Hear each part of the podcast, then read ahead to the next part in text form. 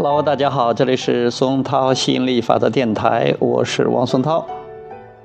今天继续给大家讲亚伯拉罕吸引力法则，成就你的美好人生。如果我能够想象它，那么它就是现实的。杰瑞，我们想要的事物中有没有在你们看来是不切实际的？亚伯拉罕回答：“如果你能够想象它，它就不是不切实际的。在这个世界上，只要你能够创造欲望，就有相应的资源来实现它。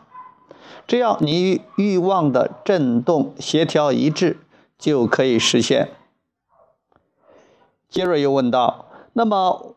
无论何种方式，只要我能够幻想，是不是就意味着我已经进行了想象？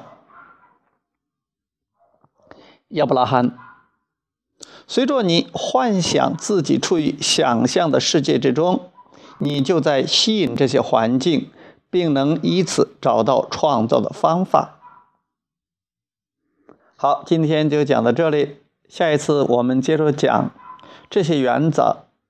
也可以用来作恶吗？拜拜。